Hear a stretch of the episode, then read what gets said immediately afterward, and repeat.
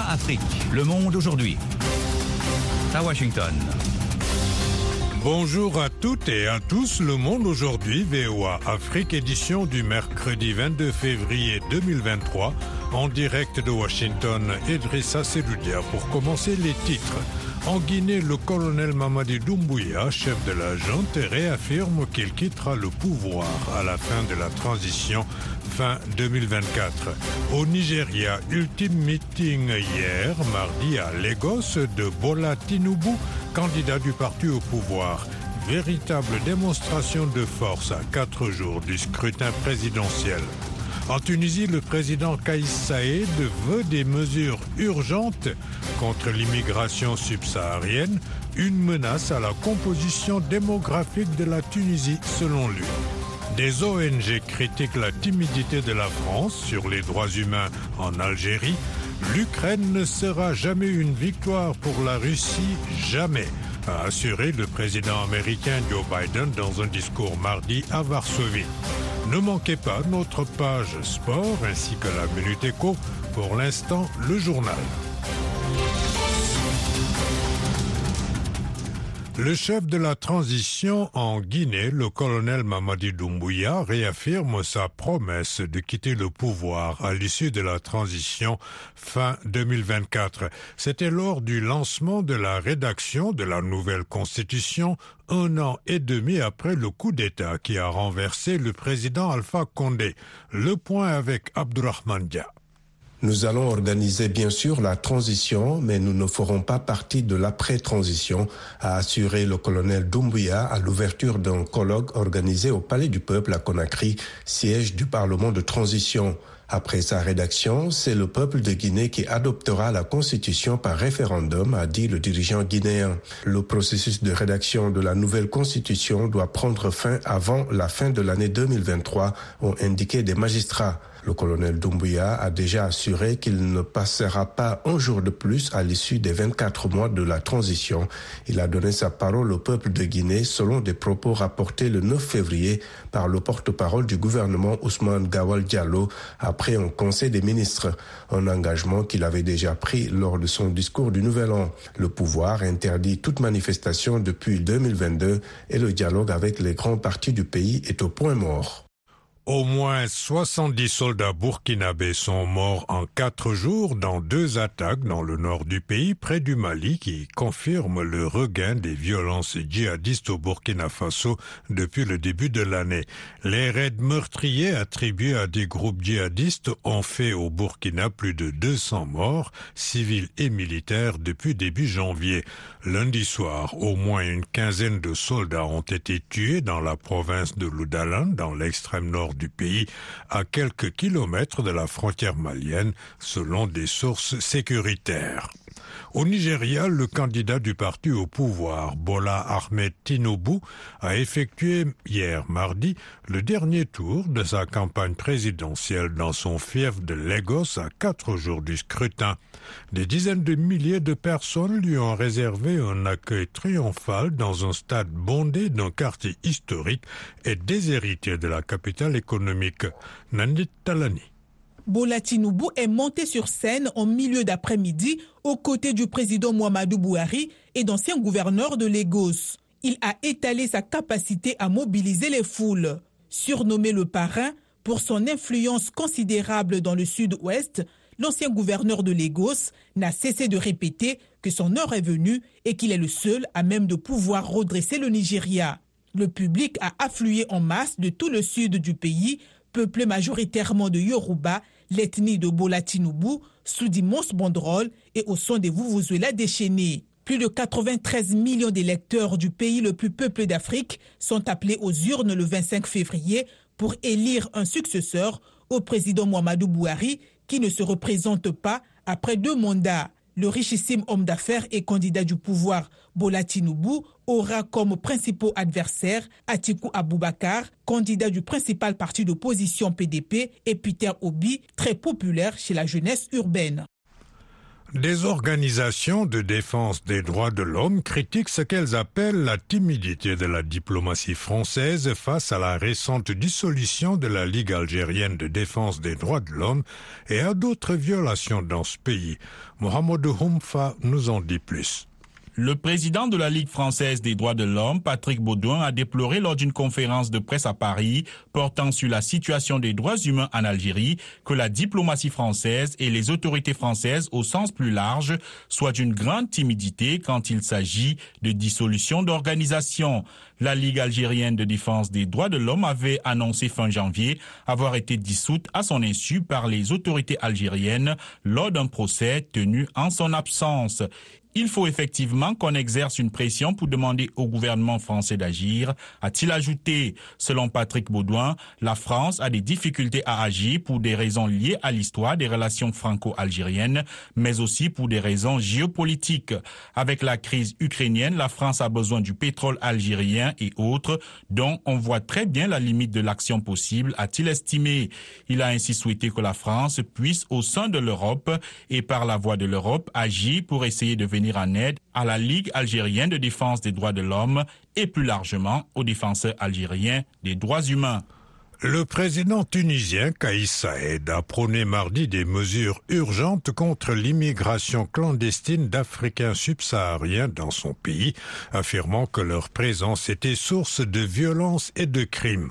Il a présidé une réunion du Conseil de sécurité nationale consacrée aux mesures urgentes qui doivent être prises pour faire face à l'arrivée en Tunisie d'un grand nombre de migrants clandestins en provenance d'Afrique subsaharienne, selon un communiqué de la présidence. Nathalie Barge fait le point. Lors de cette réunion, M. Sayed a tenu un discours très dur sur l'arrivée de ce qu'il a qualifié de horde de migrants clandestins, dont la présence en Tunisie est selon lui source de violence, de crimes et d'actes inacceptables, insistant sur la nécessité de mettre rapidement fin à cette immigration clandestine. Elle relève, soutient-il, d'une entreprise criminelle ourdie à l'orée de ce siècle pour changer la composition démographique de la Tunisie afin de la transformer en un pays africain seulement et estomper son caractère arabo-musulman. Monsieur Sayed a appelé les autorités à agir à tous les niveaux diplomatiques, sécuritaires et militaires pour faire face à cette immigration et à une application stricte de la loi sur le statut des étrangers en Tunisie et sur le franchissement illégal des frontières. Ceux qui sont à l'origine de ce phénomène font de la traite d'êtres humains tout en prétendant défendre les droits humains, a-t-il encore dit, selon le communiqué de la présidence. Cette charge de M. Sayed contre les migrants subsahariens survient quelques jours après qu'une vingtaine d'ONG tunisiennes ont dénoncé jeudi la montée d'un discours haineux et du racisme à leur égard accusant l'État tunisien de faire la sourde oreille sur la montée d'un tel racisme sur les réseaux sociaux et dans certains médias.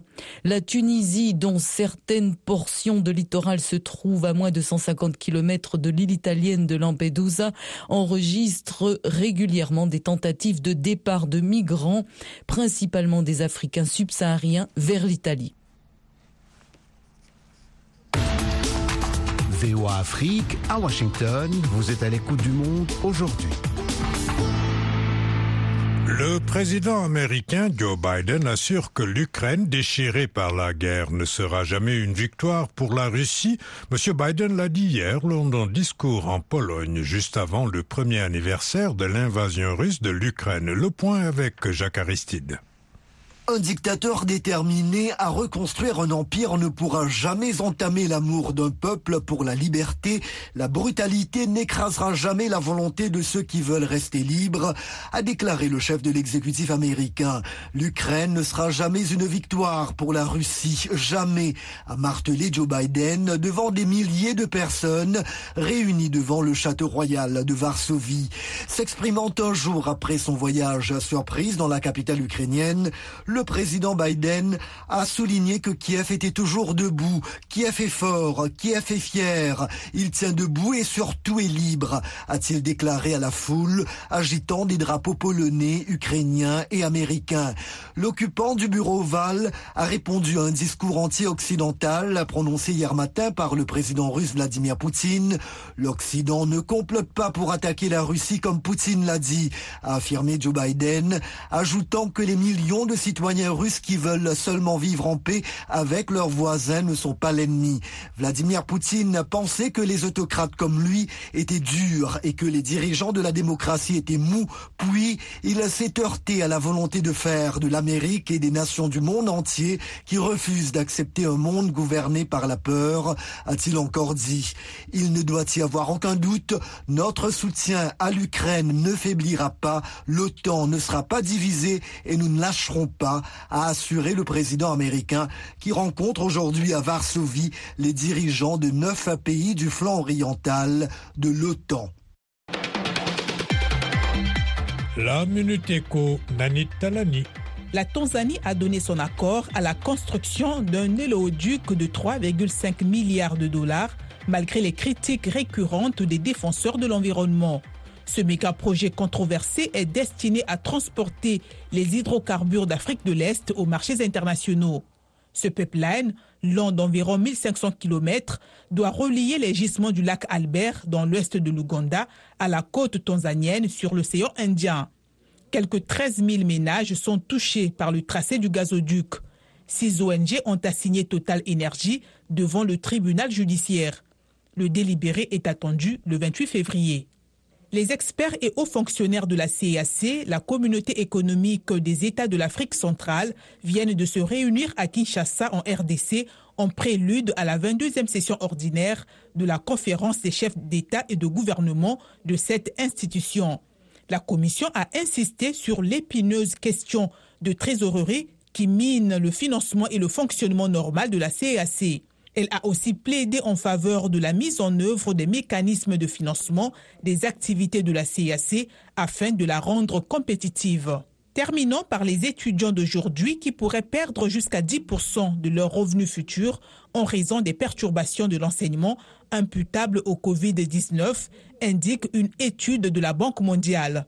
Le déficit cognitif des tout-petits pourrait se traduire par une baisse de 25% de leurs revenus lorsqu'ils seront adultes.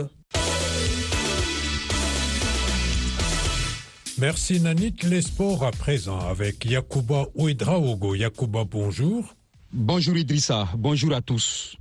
Début ce mercredi des matchs de la deuxième journée de la Cannes des moins de 20 ans Égypte 2023. Oui, le leader de la poule A, le Sénégal, fait face au Mozambique. Coup d'envoi 14 heures au temps universel.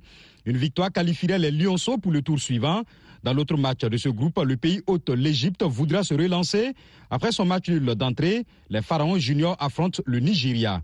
Hier, lors des derniers matchs de la première journée, ceux de la poule C, la Gambie a pris la tête du groupe après sa victoire 1 à 0 devant la Tunisie. Dans le second match, le Bénin et la Zambie se sont neutralisés, un but partout. Suite et fin des matchs allés des huitièmes de finale de la Ligue des Champions ce soir en Europe. Battu par Leipzig en phase de groupe la saison dernière, Manchester City devra se méfier chez le club allemand. L'autre match met aux prises l'Inter Milan et le FC Porto. Hier, le Real Madrid, tenant du titre, a pris une sérieuse option pour la qualification en cas. Après sa démonstration à Liverpool 5 buts à 2, le remake de la finale de l'édition 2022 a de nouveau souri aux Madrilènes, impressionnant à fil et qui peuvent aborder le retour le 15 mars à Santiago Bernabéu avec une grande sérénité. Les Reds avaient pourtant débuté la partie tambour battant en menant 2 à 0 you. Au bout de 14 minutes sur des buts de Darwin Nunez et de Mo Salah, l'Égyptien devient le co-meilleur buteur africain en Ligue des Champions à égalité avec l'Ivoirien Didier Drogba, 44 buts chacun. Dans l'autre rencontre d'hier, Naples a fait une excellente opération en l'emportant à Francfort 2 buts à 0, dont un but de son incontournable buteur nigérien Victor Osimhen et pourrait découvrir le top 8 européen pour la première fois de son histoire. Avec deux buts de retard, le tenant de la Ligue Europa devra se surpasser dans trois semaines en Italie s'il veut poursuivre l'aventure. Sambou Yatabare a été remis en liberté. L'international malien de Sochaux avait été incarcéré après une condamnation pour violence. Il est désormais remis en liberté sous contrôle judiciaire par la Cour d'appel de Paris. Sambou Yatabaré a été condamné à 12 mois de prison ferme le 4 janvier pour avoir frappé en 2017 un policier en civil lors d'une altercation sur un parking de l'aéroport de Roissy-Charles de Gaulle. Selon la radio France Bleu Belfort Montbéliard, d'après son avocat, le footballeur conteste les faits qui lui sont reprochés. L'audience en appel se tiendra le 17 avril. Merci Yacouba.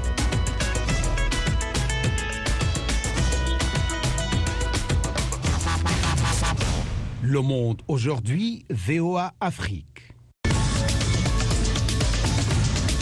De nouveau avec vous, Idrissa Sedoudia, nous passons maintenant à nos dossiers du jour. Au Nigeria, un rapport bancaire indique que le volume de paiement électronique a augmenté à la suite de pénuries de liquidités causées par une refonte du Naira, la monnaie locale. Les transactions en ligne ont accru par 55% rien qu'en janvier, selon l'étude. C'est une évolution qui va dans le bon sens d'après des experts qui ajoutent toutefois que le pays a encore beaucoup à faire dans le domaine des transactions sur Internet. D'Abuja, un reportage de Timothée Obiezou, le récit est de Jacques Aristide. Blessing Michael, vendeuse de feuilles de citrouille à cannelure et d'escargots géants, dit qu'elle doit rapidement les écouler avant qu'il ne soit trop tard. Toutefois, les affaires sont lentes, ajoute-t-elle, vu que ses clients sont à court d'argent en raison du manque de billets. Les règlements en ligne sont une solution mais Blessing indique qu'il y a encore des obstacles à surmonter. Nous ne pouvons pas utiliser notre argent. J'ai de l'argent sur mon compte, mais je ne peux pas l'utiliser. Comment puis-je retirer 10 000 naira et payer des frais de 2 000 naira? Ce n'est pas bon. Comme Blessing, des centaines de petites entreprises de ce marché d'Abuja se tournent davantage vers les paiements en ligne. Pour le commerçant Sundemba, cela n'a pas été facile. Cela nous affecte tellement. Nous ne pouvons pas vendre. Les gens ne peuvent plus venir au marché avec de l'argent. Si vous allez à la banque, vous ne pouvez même pas en retirer. L'Interbank Settlement System du Nigeria indique qu'en raison de la pénurie de liquidités, les transactions en ligne ont augmenté de 55% en janvier par rapport à l'année dernière, malgré les difficultés. Des experts voient là une tendance positive si elle se maintient.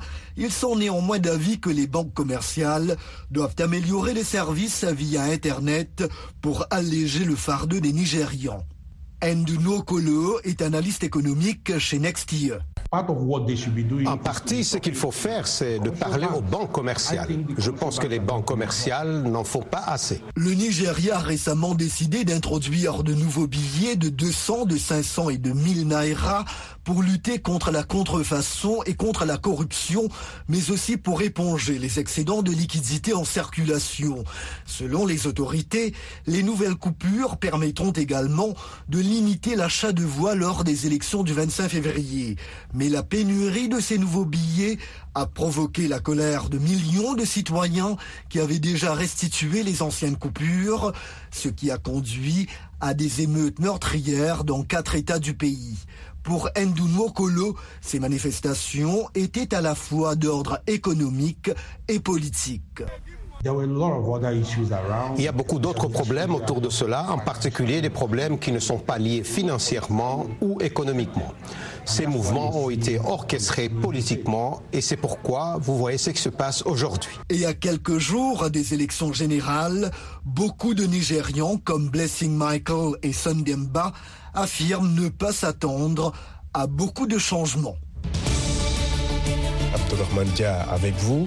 Dans Washington Forum cette semaine, la guerre en Ukraine qui boucle sa première année. Le président américain Joe Biden a réaffirmé le soutien continu des Occidentaux à l'Ukraine lors d'une visite surprise à Kiev. Le dirigeant russe Vladimir Poutine espérait que ce qu'il qualifiait d'opération militaire spéciale n'allait durer que quelques semaines, voire quelques jours, mais le conflit ukrainien perdure. L'onde de choc de ce conflit sur les plans économiques, diplomatiques et sécuritaires se fait sentir dans les quatre coins du monde. Que retenir de cette crise? Rendez-vous ce jeudi à 19h temps universel sur VOA Afrique et voaafrique.com et en rediffusion samedi et dimanche. Au Cameroun, l'assassinat de l'animateur radio Martinez Zogo, dont le corps mutilé a été retrouvé le 22 janvier dans une banlieue de Yaoundé, continue de retenir l'attention. Ses confrères et consoeurs, animateurs et journalistes réclament justice. Mohamed Humfa s'est entretenu avec Aman Mana, directeur de publication du journal Le Jour et président de la Fédération des éditeurs de presse au Cameroun. Oui, euh, il était menacé. En dehors du fait qu'il l'ait dit euh, lui-même euh, dans ses programmes, il a dit plusieurs fois, vous vous souvenez, vous, vous allez seulement me tuer, vous allez seulement me tuer. Il me l'a avoué à moi personnellement, la veille de son, de son décès. Mais d'ailleurs, au passage, après moi, ce sera à toi. Je dis, bon, si tu es un blagueur, vous êtes en train de... Et puis bon, après cet entretien, il est, sorti, et bien, ce qui est arrivé est arrivé. Hmm. Donc, il y avait des menaces claires, il l'affirmait, il le disait à tout le monde. Hmm. Il était menacé euh, par qui et pourquoi? Les gens qu'il dénonçait, bien entendu. Les gens qu'il dénonçait, c'est une autorité publique qui dénonçait M. Amogo Belinga avec euh, la pluie euh, de marchés publics, les marchés incroyables de, choses et puis des livraisons, je ne sais pas si elles étaient fantaisistes ou pas fantaisistes, mais de toute façon, il y avait des documents liés à cela, des documents qui ont même circulé sur le net. Donc Martinez, dans ses programmes, il le disait, euh, il l'a avoué à des gens, dont moi, entre autres. Donc euh, c'était une autorité publique. Alors après euh, la découverte du corps de Martinez Zogo, vous, en compagnie de quelques journalistes, vous avez rencontré les autorités, dont le, ministre de la Communication. Vous avez parlé de quoi? Qu'est-ce que vous êtes dit? Nous avons exprimé ce qui était notre sentiment. Déjà notre consternation et en plus le besoin de justice qu'il y avait dans cette affaire. Euh, fort opportunément, d'ailleurs, le ministre euh, de la Communication nous a dit que euh, la justice passera. Il a exactement dit ceci, la justice républicaine passera. On a utilisé ces termes-là.